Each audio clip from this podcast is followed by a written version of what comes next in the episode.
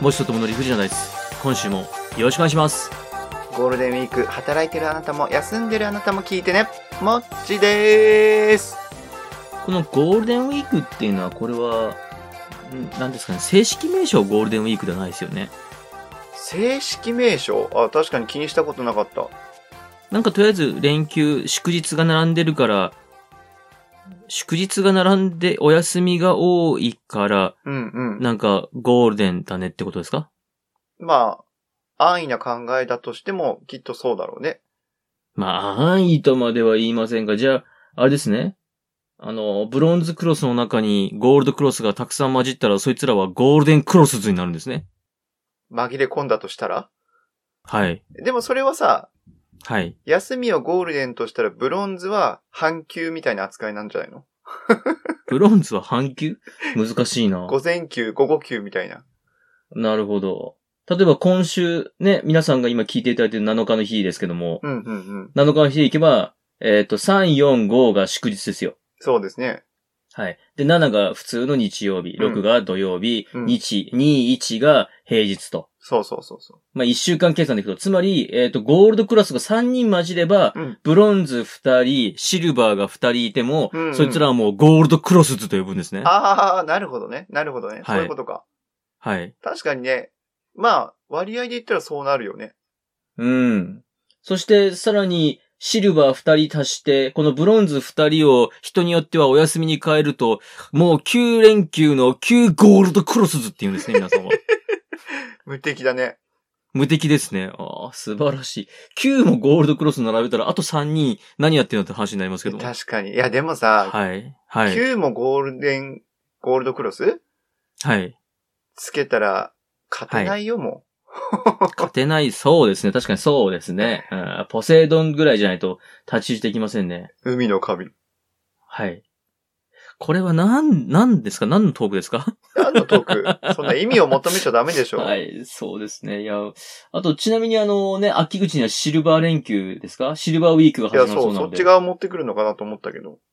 いやいやいや、シルバーウィーク。シルバーウィーク今年あるんですかあるのかんあれっていつからいつですか ?11 月じゃなかったっけ ?11 月、11月に連休繋がってるのが僕のカレンダー上見えないな。 ?9 月か。9月の連休か。 9月 ?9 月に連休繋がってるのが僕のカレンダー上見えないな。ともくんのカレンダー常に見えないんじゃない休みが。そうどういうこと休むなってことじゃん。休むなってことですかね。まあ、その通りですね。祝日休まないでいい。はい。祝日あったとしてもゴルフ、ゴルフ、ゴルフなんじゃないのそうですね。まあ、いろいろと頑張って。あ、今度はであれです。あの、レッスンプロにレッスンを受けることになりました。ゴルフのはい。前に飛ばない人がそうです。うちの会社のナンバー3がついに、おい、お前レッスンプロ行くぞって言い出しました。前にボール飛ばないの にな前にボール飛ばないやつが、最初にちゃんとフォームを身につけたら飛ぶようになるそうです。本当にはい。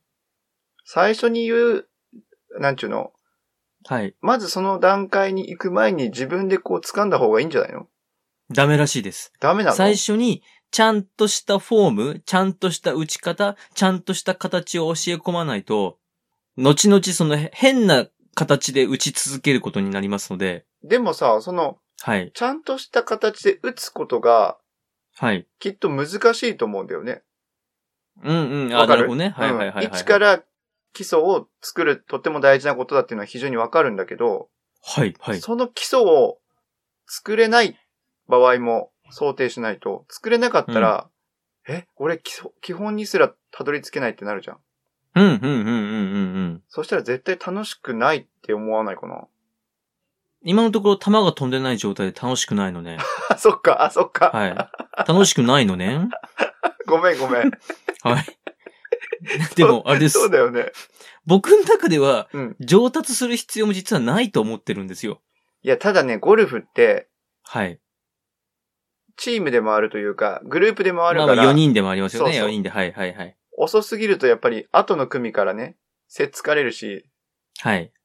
前の組でいれば、そ ねまあ、それはわかるんですけど、変な話ですよ。はいはい。大人のお付き合いで、会社の偉い方、それこそナンバー3と一緒に行きますよとか、はいはいはい。ね、お客さんと行きますよとか、うん、ね、観光庁の方と行きますよとか、うん。ね、あの、総理大臣と行きますよって行く瞬の間かですよ。行くのか 総理大臣僕嫌いだから行かないかな。え、好き嫌いで判断うん、まあ、行くとしましてですよ。うん。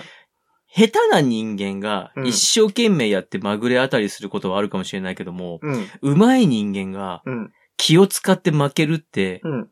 いうのちょっと僕下手くそなんです よ。僕、総理大臣とかコテンパンにしてしまうタイプだと思うんですよ。なるほど。調整ができないってこ とね。調整ができないんです、僕。あの、だから、上達しない方がいいんじゃねえかなとは思ってるんですけども。さあ、そんな感じで本日のテレビ発表です。お願いします。さすが0100の男だ。はい。総理大臣、大好きだぜ。いきますなん振りますフォローよよ。さあ、えー本日1番お願いします。はい。1番、焼肉。あ、焼肉、はい、2番お願いします。 2番、町内会。町内会で焼肉しました ね。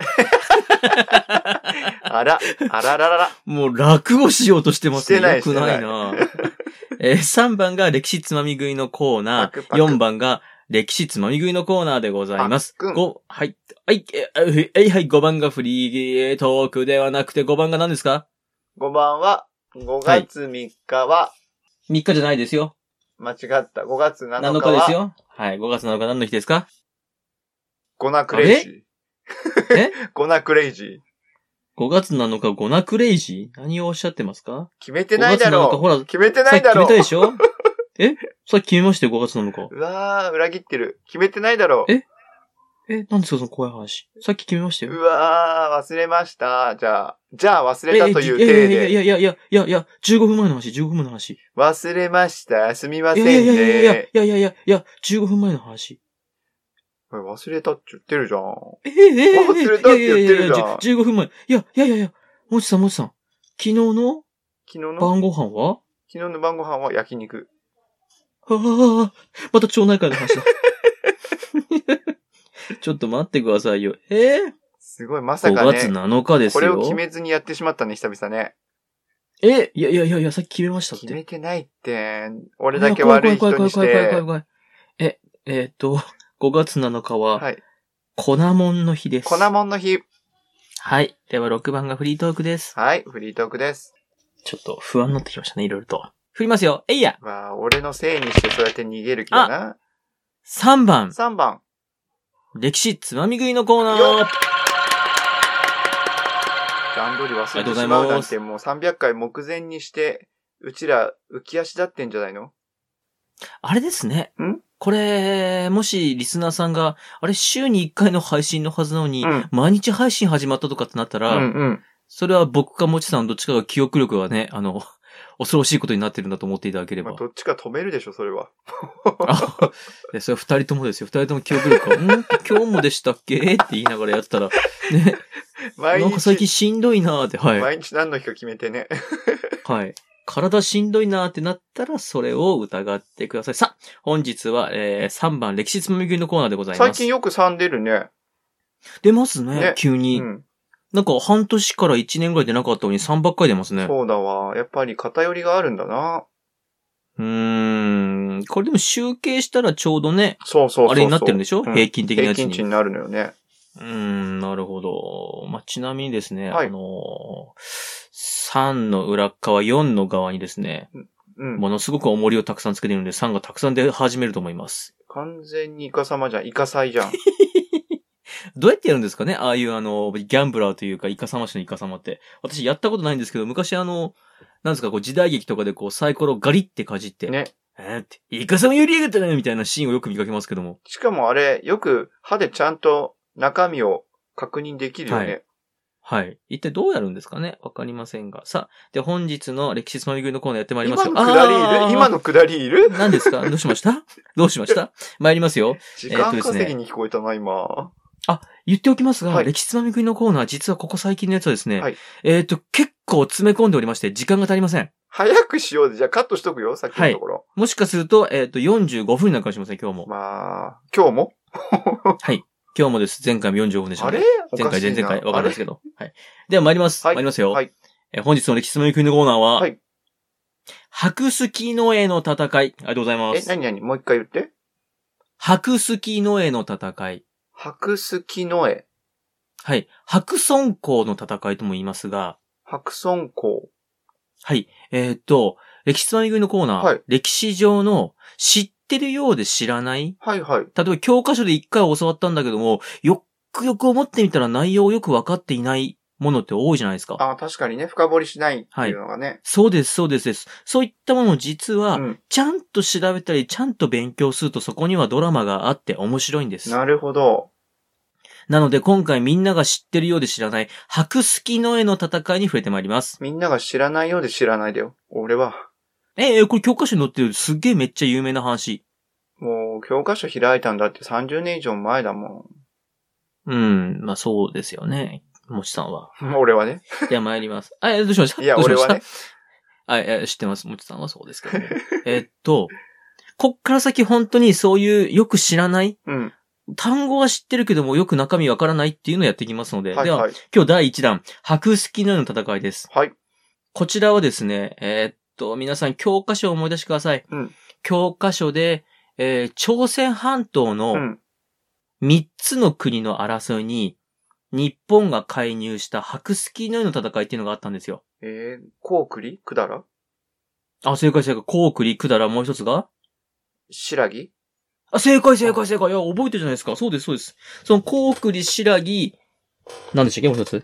え、クダクダラあー、クダラ、正解正解。そうその、クダラ、シラギ、あれもう一個なんでしたっけココウクリああ、ちゃんと全部3つ覚えてますね。すごいすごいすごいすごい。試されそてるの。、 その3つの国の争いに日本が介入した戦い、それが白色のような戦いです。ああ、そうだったっけ全然覚えてない。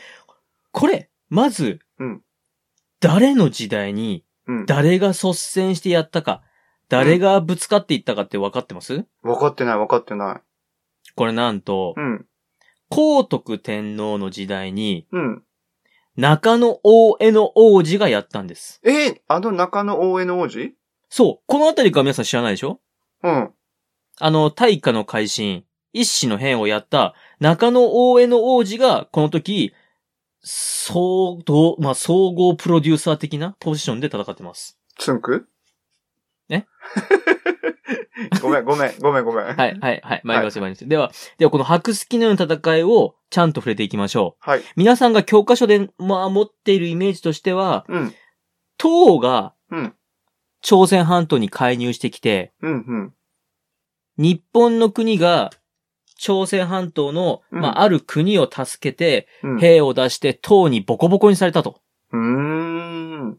これがまあ日本の対外戦争における最初の大きい敗戦だったみたいなことを皆さんちょっとうっすら知ってると思うんですけども、なこるのほど。内容を、はい、うん見てまいりましょはいはい。う。えーまずですけども、朝鮮半島まあ3つの国があったと。うん。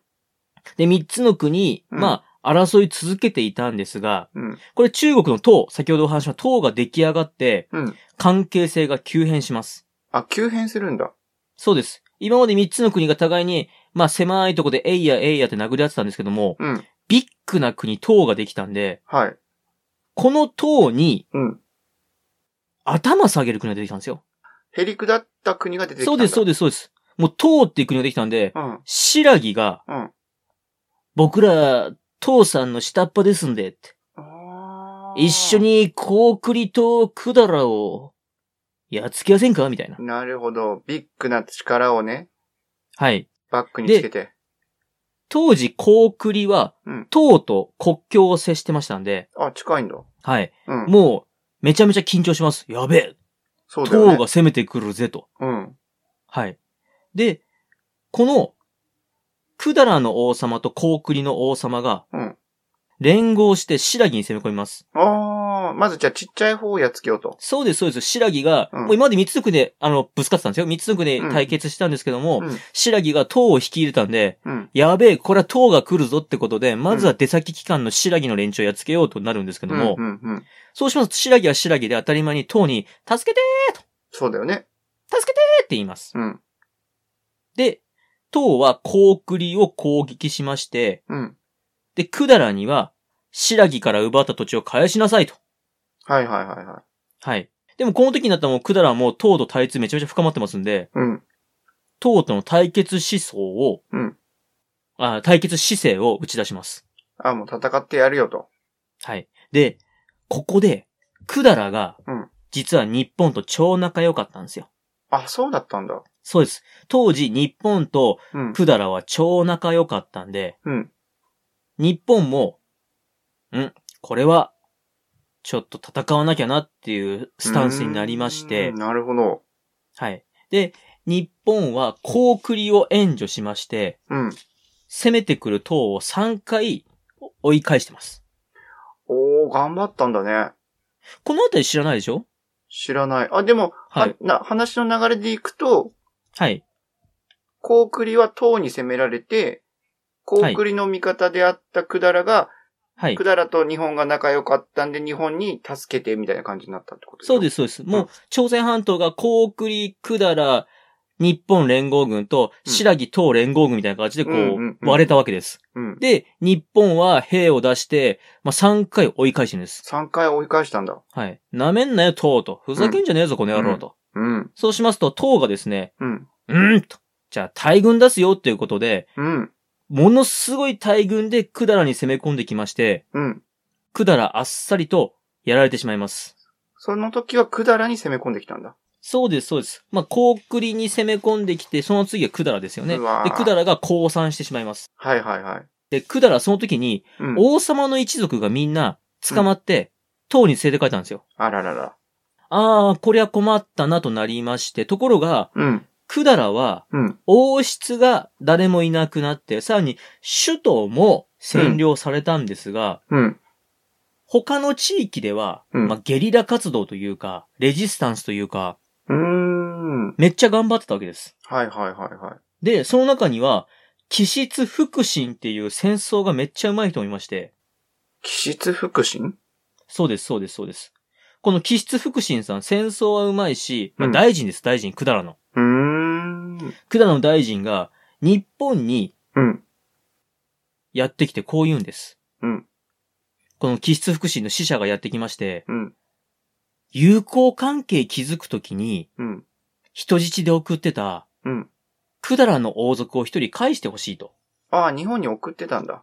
そうなんです。実は、日本に前もって百済の王族の一人、うん。まあ、ただ、人質に出すぐらいだから、うん。もう多い継承の可能性は、もう、こ、もうかなり低かったんです。うん。うん。もう、これはね、よっぽどのことがない限り王様にはならんねっていう一族の一人をうん。送り出してたんですよ。なるほど。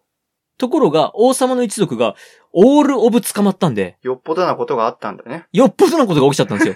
そうすると、気質腹心としては、やべ、王様の一族誰もいないけど、どっか近場に、ああ、ハポンに一人いるとなりまいしてた。ね、そういえばと。そうです、そうです。このハポンにいた一人をうん。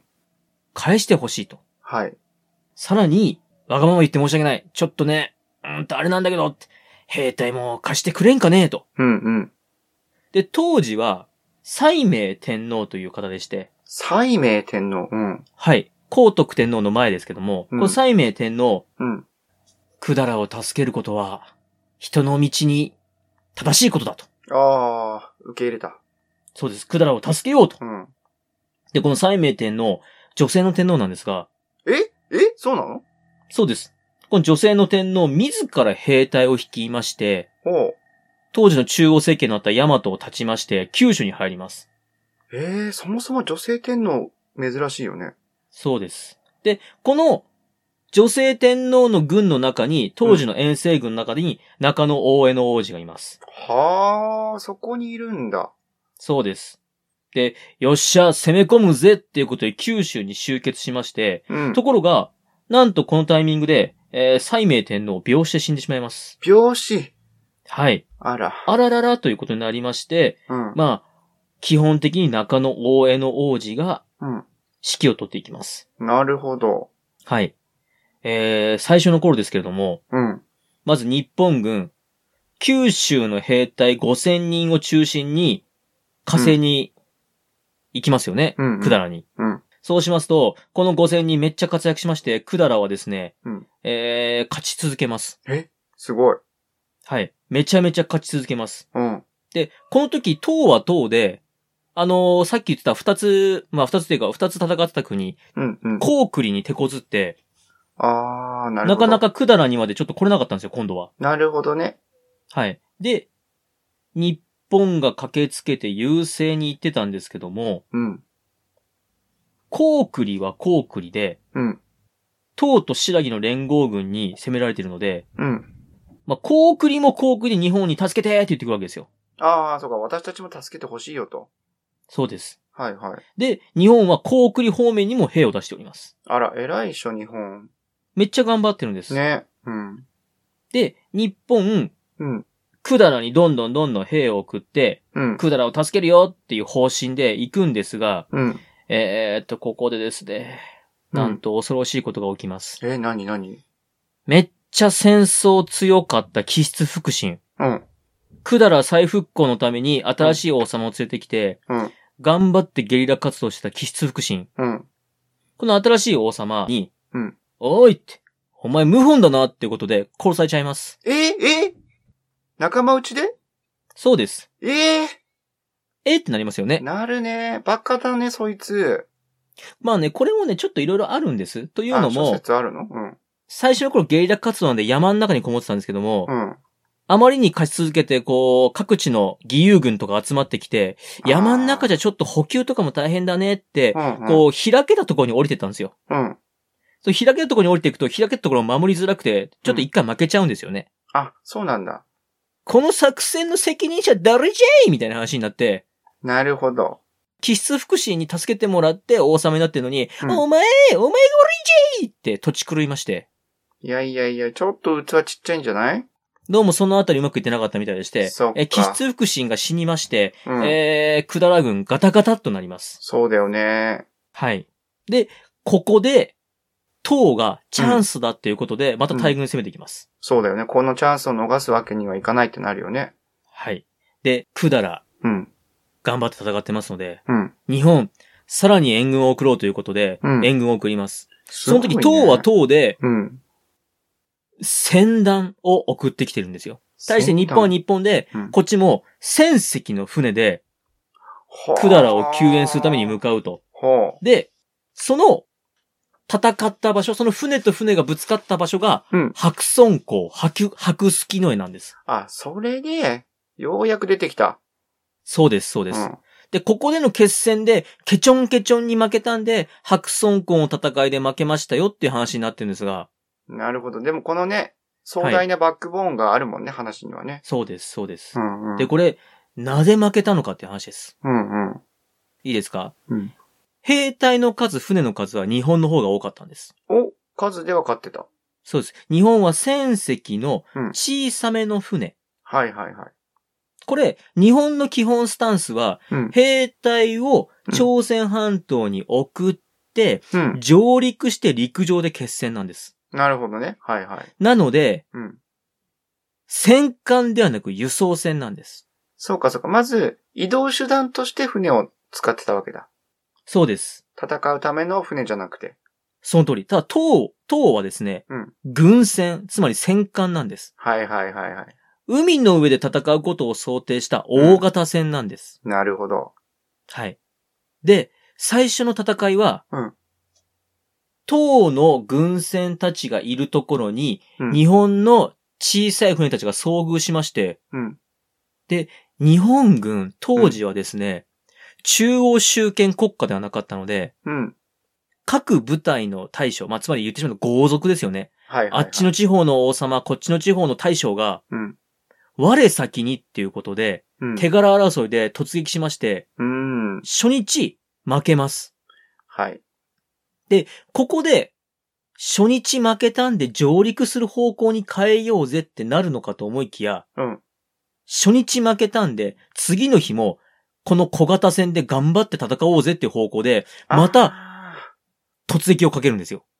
完全に間違えたね、はい方向性をね。そうなんです。完全に、まあ、こう、指揮系統の問題だったんでしょうね。そう、統率がね、取れてなかったらね。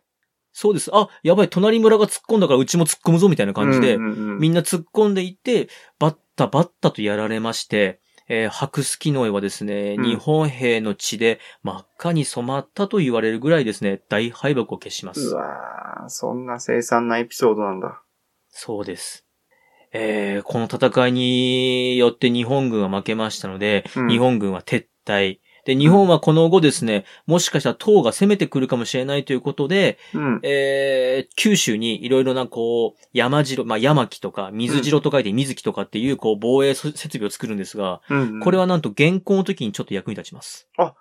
そうなのね。じゃあ、この経験は、いずれの歴史では役に立つってことか。そうです。まあ、党は攻めてくることなかったんですけどね。うんうんうん。はいで。もね、外敵というか、外の国からの後々で攻撃すには。ね。うん。はい。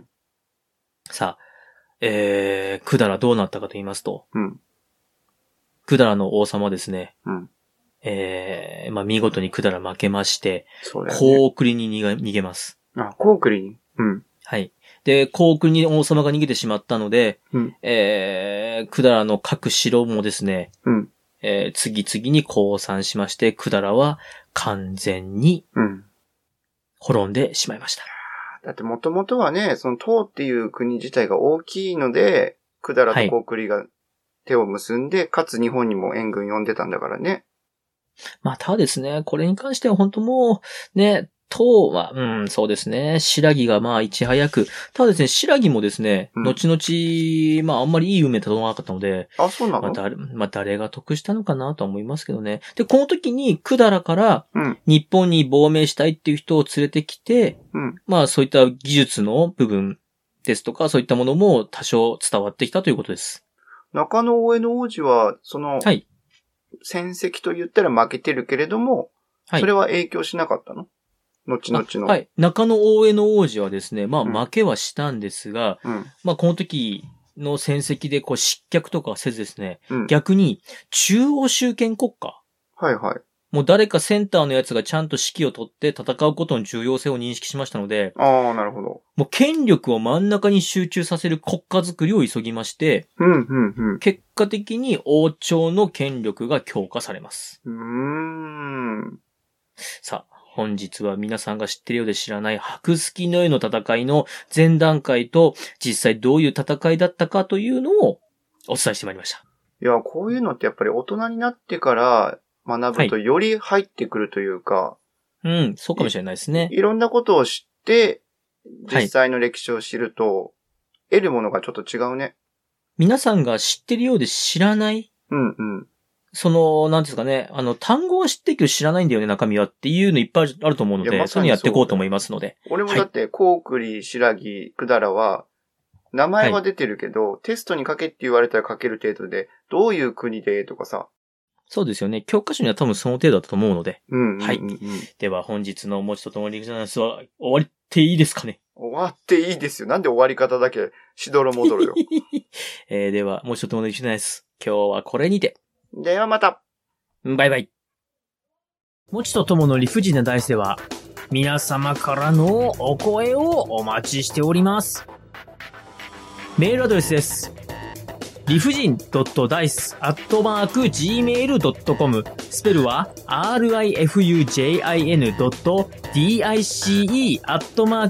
rifujin.dice.gmail.com また、ツイッターアカウントはもちとともの理不尽なダイスってやっておりますので、そちらの方に DM もお待ちしております。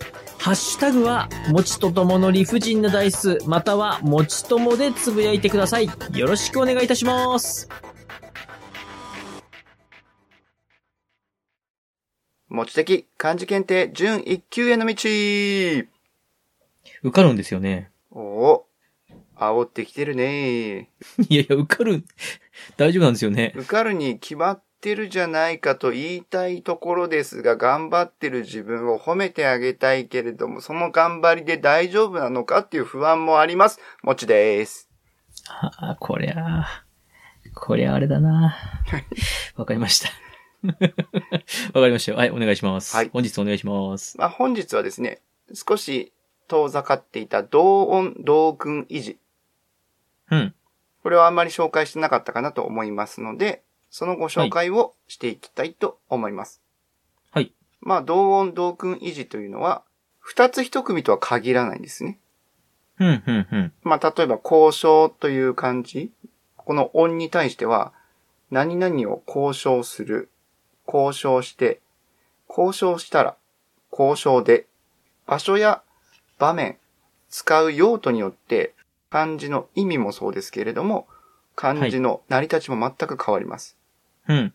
なので、いかに同音の文字であれば、意味がどういう形で出るのかな。これとこれはついで出るのかな。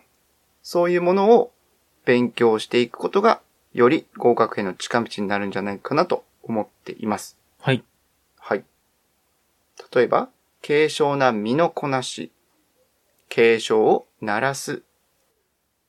まあ、こういう形のものを軽症なので軽く俊敏な動きが取れる軽症と、軽症を鳴らすは警告を鐘で鳴らす軽症と、そういう形で全く用途の違う言葉をその一言その一言ずつきちんと把握することで区別をつけて学ぶことができるんじゃないかなと思っております。今日邪魔ないね。ああ、はい、はい、はい。すごい真面目に聞いてくれてるね。あ、いやいや、聞いてますよ。はい。はい。なのでスムーズに終わりました。あ、はい。では、締めていただければ。はい。はい。まあ残り1ヶ月も、1ヶ月ちょっとですね。なので、はいラストスパート頑張ります。はい。よろしくお願いします。はいでは、今日の漢字検定準1級への道はこれにて。ではまた。バイバイ。